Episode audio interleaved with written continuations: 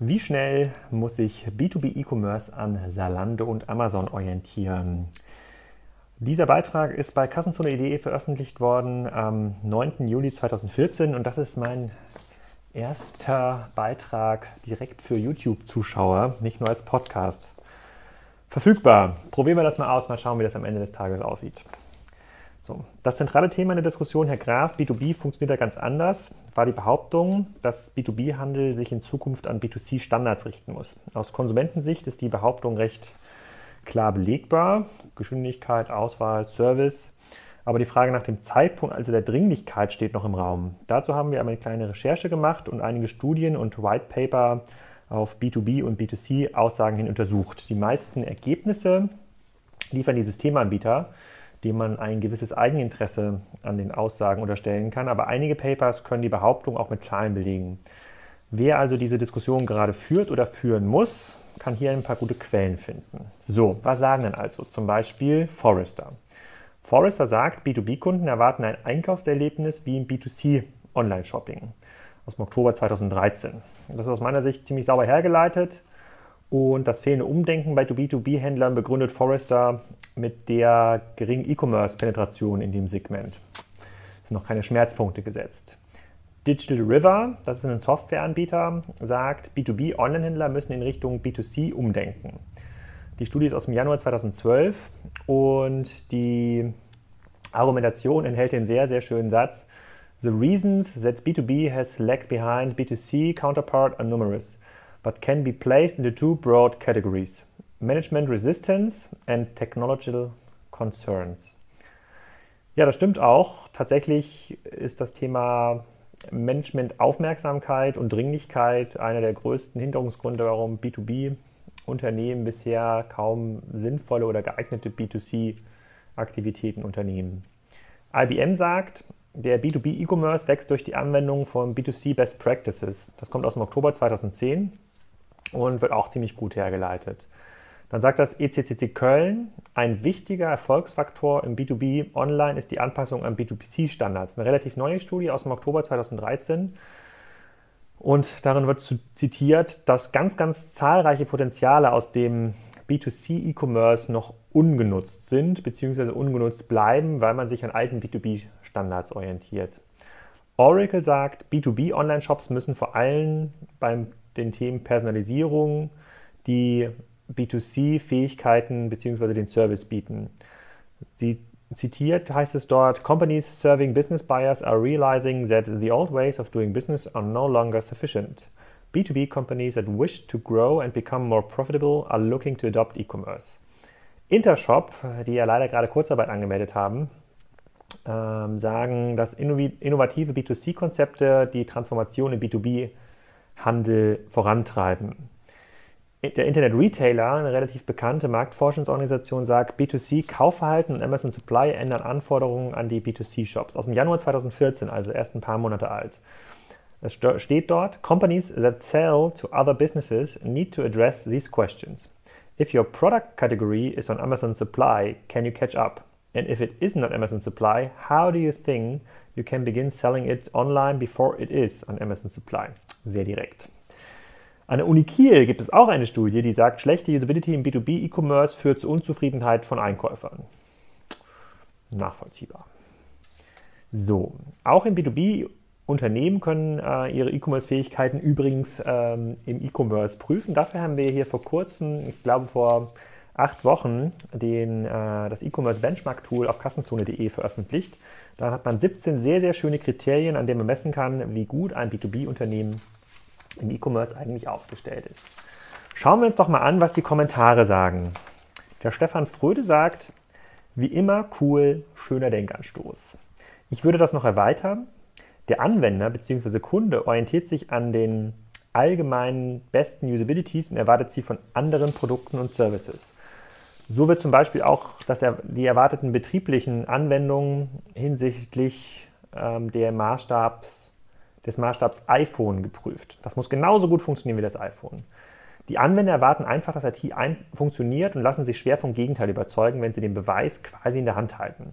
Das ist noch nicht überall so angekommen, aber ich sehe da einen Trend. Das heißt, dass man sich bei B2B-Anwendungen durchaus mit dem Designmanagement beschäftigen sollte. Damit meine ich nicht malen. Per Schmidt sagt, schöne Zusammenstellung von Material zur Untermauerung der These. Ich kann aus der Praxis mit B2B-Kunden bestätigen, dass viele der Beteiligten dieser Effekt durchaus klar ist. Auch wenn das bei uns ist alles anders Argument, das scheinbar erst einmal im Weg steht. Aber es ist eine große Bereitschaft vorhanden, dem Kunden in Person des Einkäufers ihren Job so einfach wie möglich zu machen. Denn diesen Punkt kann man gar nicht oft genug betonen. Im B2B-Shop kaufen Menschen nicht zum persönlichen Vergnügen ein, sondern um ihren Job so stressfrei und gut wie möglich zu machen. Beschaffung ist nicht Shopping. Alexander Hoffmann sagt, aus unserer Erfahrung muss man dies fast als Vorurteil titulieren. Er bezieht sich damit auf den Absatz, sondern auch ein Defizit bei den Herstellern von Shopsystemen in Sachen Produkt und Services und auch bei vielen Agenturen.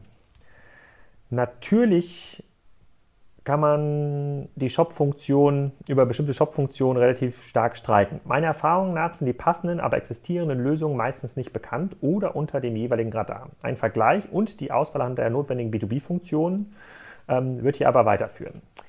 Ein kleiner Hinweis noch, Alexander Hoffmann betreibt mit ecomparo.de eine Seite, bei der man Shopsysteme hinsichtlich verschiedener ähm, Funktionen vergleichen kann. Dietmar Hölscher, der Geschäftsführer von Bepado, sagt, hier muss ganz klar unterschieden werden, über welche Branchen geredet wird. Wenn ich den klassischen PC-Großhändler nehme, stimmt das sicherlich.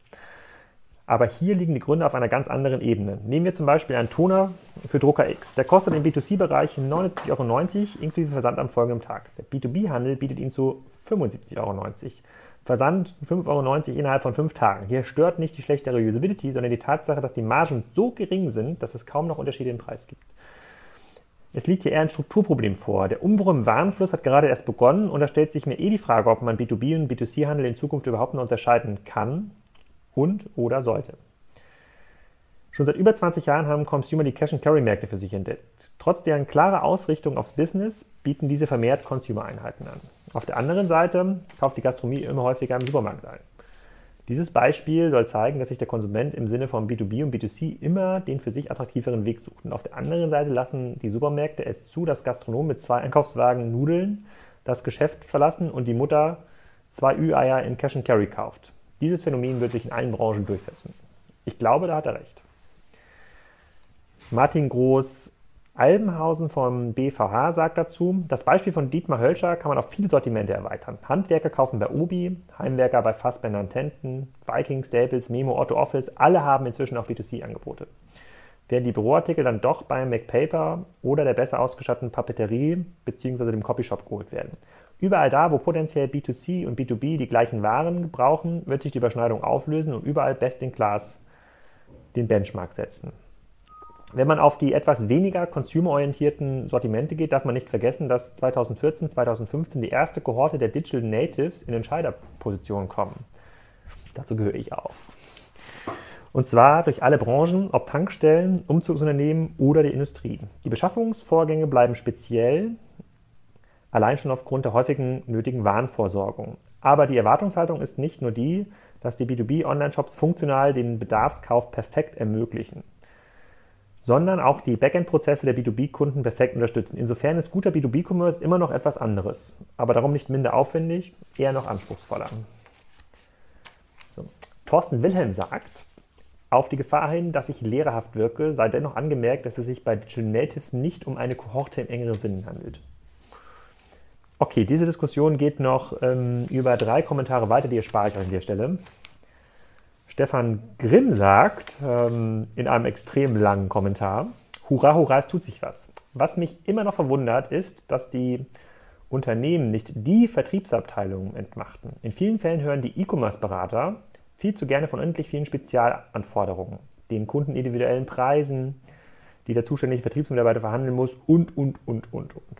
Aber was passiert wirklich? Da wird ein Vertriebsmodell, das auf der Technologie und den Gesetzmäßigkeiten des Wirtschaftswunders beruht, digitalisiert und es entstehen technologische Monster und aus endlosen Abfragen mit Regelsystemen, die den Einkäufer aber, aber mal total aus dem Blick verloren haben. Das ist häufig totaler Unsinn. Ja, in der Folge wird Fensterbau Hansen im Zweifel den Bauschaum zukünftig systembedingt und freiwillig billiger einkaufen oder muss mit einer Erhöhung von 7 Cent klarkommen. Dafür werden andere Dinge billiger. Diese Jeder Kunde ist individuell, Sondermenü, Warnvorstellungen von einigen Vertriebsabteilungen manifestiert sich reziprok proportional zum Farbanteil bzw. zum Volumen des Haupthaars der Entscheider. Ich weiß nicht, ob der Text so ein bisschen schräg ist oder ob ich so schräg vorgelesen habe, aber das ist, glaube ich, gar nicht so einfach zu verstehen, was der Stefan hier schreibt. Aber ich bin voll dafür. Er hat da auf jeden Fall recht. So, dann gibt es da auch noch eine Diskussion, die sich da entsponnen hat. Christiane sagt, aus meiner Sicht gibt es auch hier nur den Faktor Zeit, bis sich die großen Player mit mal wieder ganz neuen Impulsen positionieren und in vielen Fällen auch durchsetzen werden. Aber wir sind gespannt auf die Entwicklung der kommenden Monate. Da geht noch was. So. Da gibt es noch sehr viele Kommentare, erstaunlich. Ist ja länger als der Artikel selber. Die erspare ich euch aber jetzt. Das ist ja mein erstes YouTube-Video und ich will jetzt nicht zu viel vorlesen, damit ich gleich nochmal sehen kann, ob das überhaupt alles richtig aufgenommen wurde. Vielen Dank fürs Zuhören auch an meine Podcast-Zuhörer.